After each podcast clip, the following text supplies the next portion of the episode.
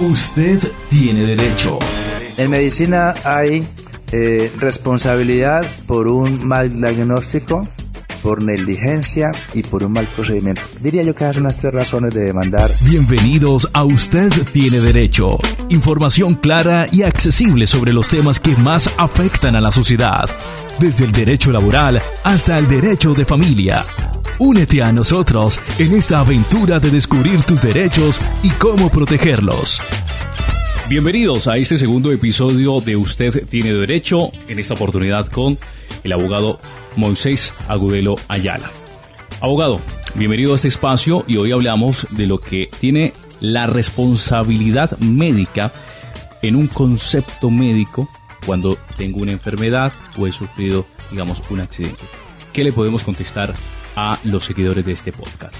Muy bien, el episodio de un accidente o el episodio de una responsabilidad médica puede venir de un mal diagnóstico, de un mal procedimiento, de impericia, en fin. Y esos episodios se ven tanto en los escenarios de hospitales que son del Estado o hospitales que son privados.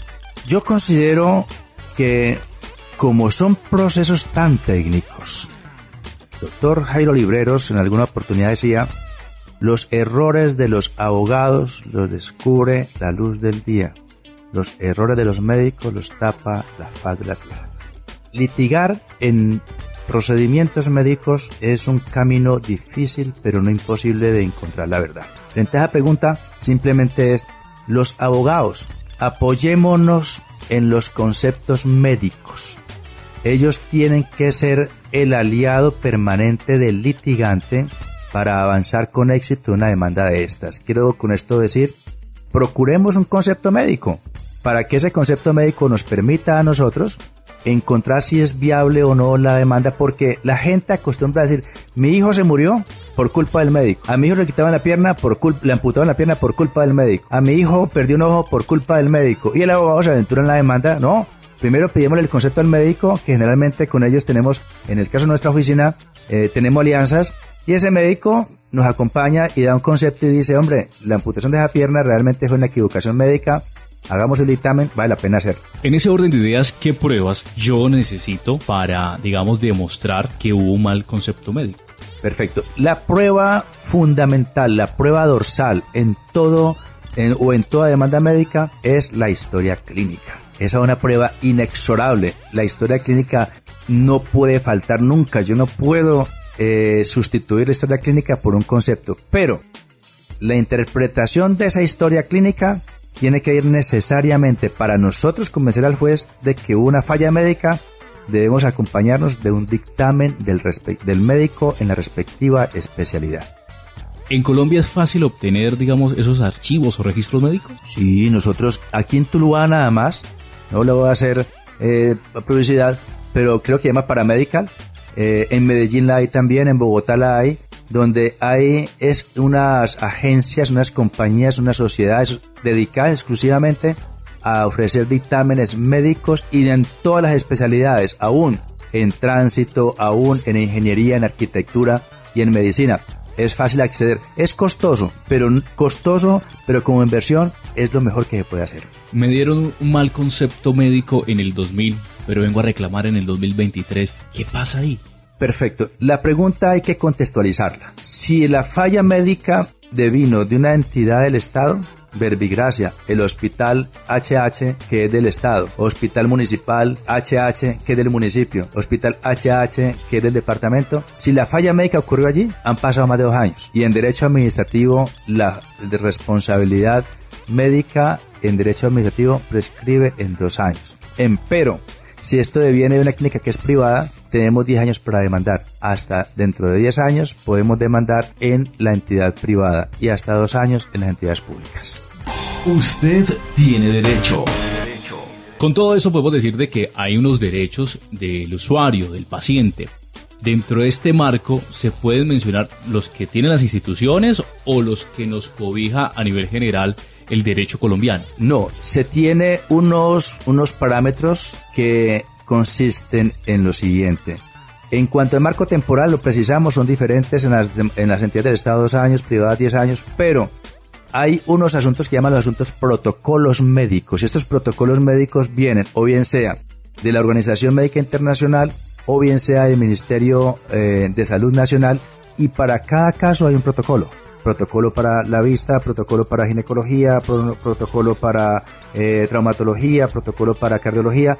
Esos protocolos son unas guías que diseña la Secretaría del Ministerio de Nacional de Salud y los hospitales los adaptan a su interior, pero tienen que tenerlo y tienen que moverse dentro de esos protocolos. Verbigracia. Dicen, una persona que llegue con desprendimiento de retina un diagnóstico previo que le dan allí en la institución, tiene que atenderse máximo dentro de los 10 días siguientes a los, a los síntomas. Y eso lo dice el protocolo. Entonces, se atiende 15 días después, seguramente fueron más allá del protocolo, eh, y al atacar, es decir, al controvertir el, el, protocolo, seguramente nos quedará fácil el camino para a través del apoyo médico eh, gestionar eh, con éxito una demanda contra esa entidad por haber fallado en, esta, en este asunto médico. En Colombia es general que muchos eh, acuerdos se lleguen de manera extra legal. Dentro de esto es posible llegar a un acuerdo extrajudicial en ese tipo de casos. Sí. y justamente casi que, o casi no, una de las obligaciones para poder presentar la demanda es agotar dos escenarios. Si es contra un hospital del Estado, debemos agotar la conciliación única y exclusivamente ante la Procuraduría General de la Nación en el Valle del Cauca, en Cali, y cada departamento tiene sus, sus capitales y allá se agotan las conciliaciones. Y si es una entidad privada, se agota ante las cámaras de comercio generalmente o ante cualquier consultorio jurídico y es probable que se llegue a conciliaciones. Es decir, el, demandado, estamos pidiendo 300 millones de pesos y el demandado le va a ofrecer 100 y puede que el demandante diga, listo, no vamos a una demanda y concilio por 100 millones de pesos. Y si es contra el Estado, sí tiene que ser avalada esa conciliación por la en Colombia es normal que muchas situaciones se lleguen a acuerdos extrajudiciales. Para este caso, cuando estamos hablando de males eh, conceptos médicos, ¿aplica lo mismo, abogado? Aplica exactamente igual. En las demandas de responsabilidad médica, bien sea civil, entidades privadas, o bien sea falla administrativa por negligencia médica, bien sea porque las instituciones del Estado, en ambos escenarios es necesario ir, en el caso de los hospitales del Estado, ante la Procuraduría a conciliar. Y si es una entidad privada, ir ante los consultorios previstos para esto, bien sea Cámara de Comercio, bien sea conciliación ante los notarios y bien sea la conciliación ante los centros de conciliación de las universidades, allá se puede ir y conciliar las diferencias económicas que tenga. Muy bien. Hablemos un poco sobre lo que son las implicaciones de un mal diagnóstico. Un mal diagnóstico puede tener un desenlace fatal. De ella prácticamente puede depender la vida y la salud de una persona. Eh, un mal diagnóstico, en medicina hay eh, responsabilidad por un mal diagnóstico, por negligencia y por un mal procedimiento. Diría yo que esas son las tres razones de demandar a, a las instituciones médicas, no a los médicos. Por mal diagnóstico, por impericia por negligencia. En este caso, un mal diagnóstico eh, es cuando una persona va, por, a manera de ejemplo, por un asunto de apéndice, por un asunto de divertículos, eh, va a tiempo consultando al médico y el médico dejó que se convirtiera esa inflamación de divertículos en diverticulitis, se perforó el divertículo y le produjo una peritonitis. El que tiene apéndice, la inflamación del apéndice, la inflamación se convierte en que se rompe y da una peritonitis. En ese caso el médico le dice, usted lo que tiene aquí es un cólico de amebas. Lo manda para la casa y cuando ven con el paciente, el nuevo médico que lo atiende busca seguramente un especialista y el especialista le dice, usted tiene una evolución de una inflamación de su divertículo, se, se inflamó, se perforó y está peritoneado. Su apéndice tiene una evolución de tantos días, se inflamó, se reventó y está peritoneado. Eso puede poner en grave riesgo la salud del paciente y adicionalmente el riesgo de la vida. Frente a ese error médico, tenemos que demandar con base en qué? En la historia clínica. Y esa historia clínica nos va a decir consultamos a esta institución o a otra institución y mire, nos vamos para la casa convencidos de que el médico nos está dando un diagnóstico correcto y ocurre que por no eh, dedicarle más tiempo, por no profundizar, terminó en este desenlace que es un desenlace fatal. Muy bien.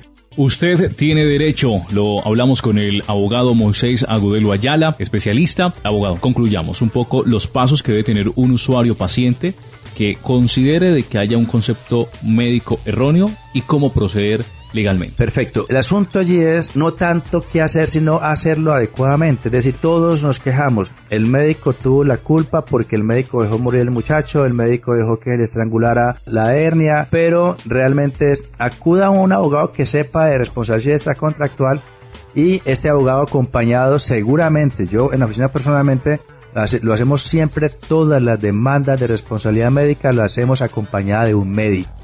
Y sobre todo el médico especialista para cada caso. ¿Qué tiene que hacer el ciudadano? Acudir a un abogado inmediatamente porque si es, un, es contra el Estado hay dos años. Si no lo hacemos dentro de dos años, nos caduca la acción, nada podemos hacer. Y si es contra una entidad médica, sepamos, hay 10 años. La gente a veces dice, no es que han pasado muchos años, no voy a demandar.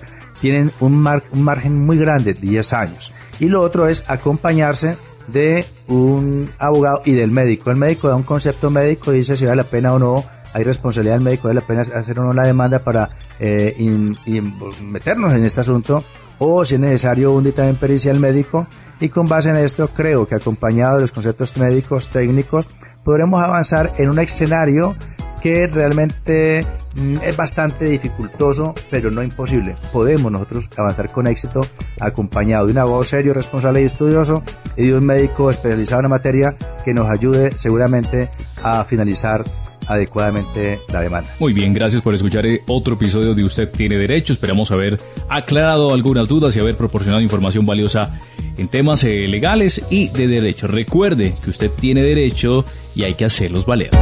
Nos vemos en el próximo episodio de Usted tiene derecho. Recuerda que siempre estamos aquí para ayudarte a entender tus derechos y hacerlos valer.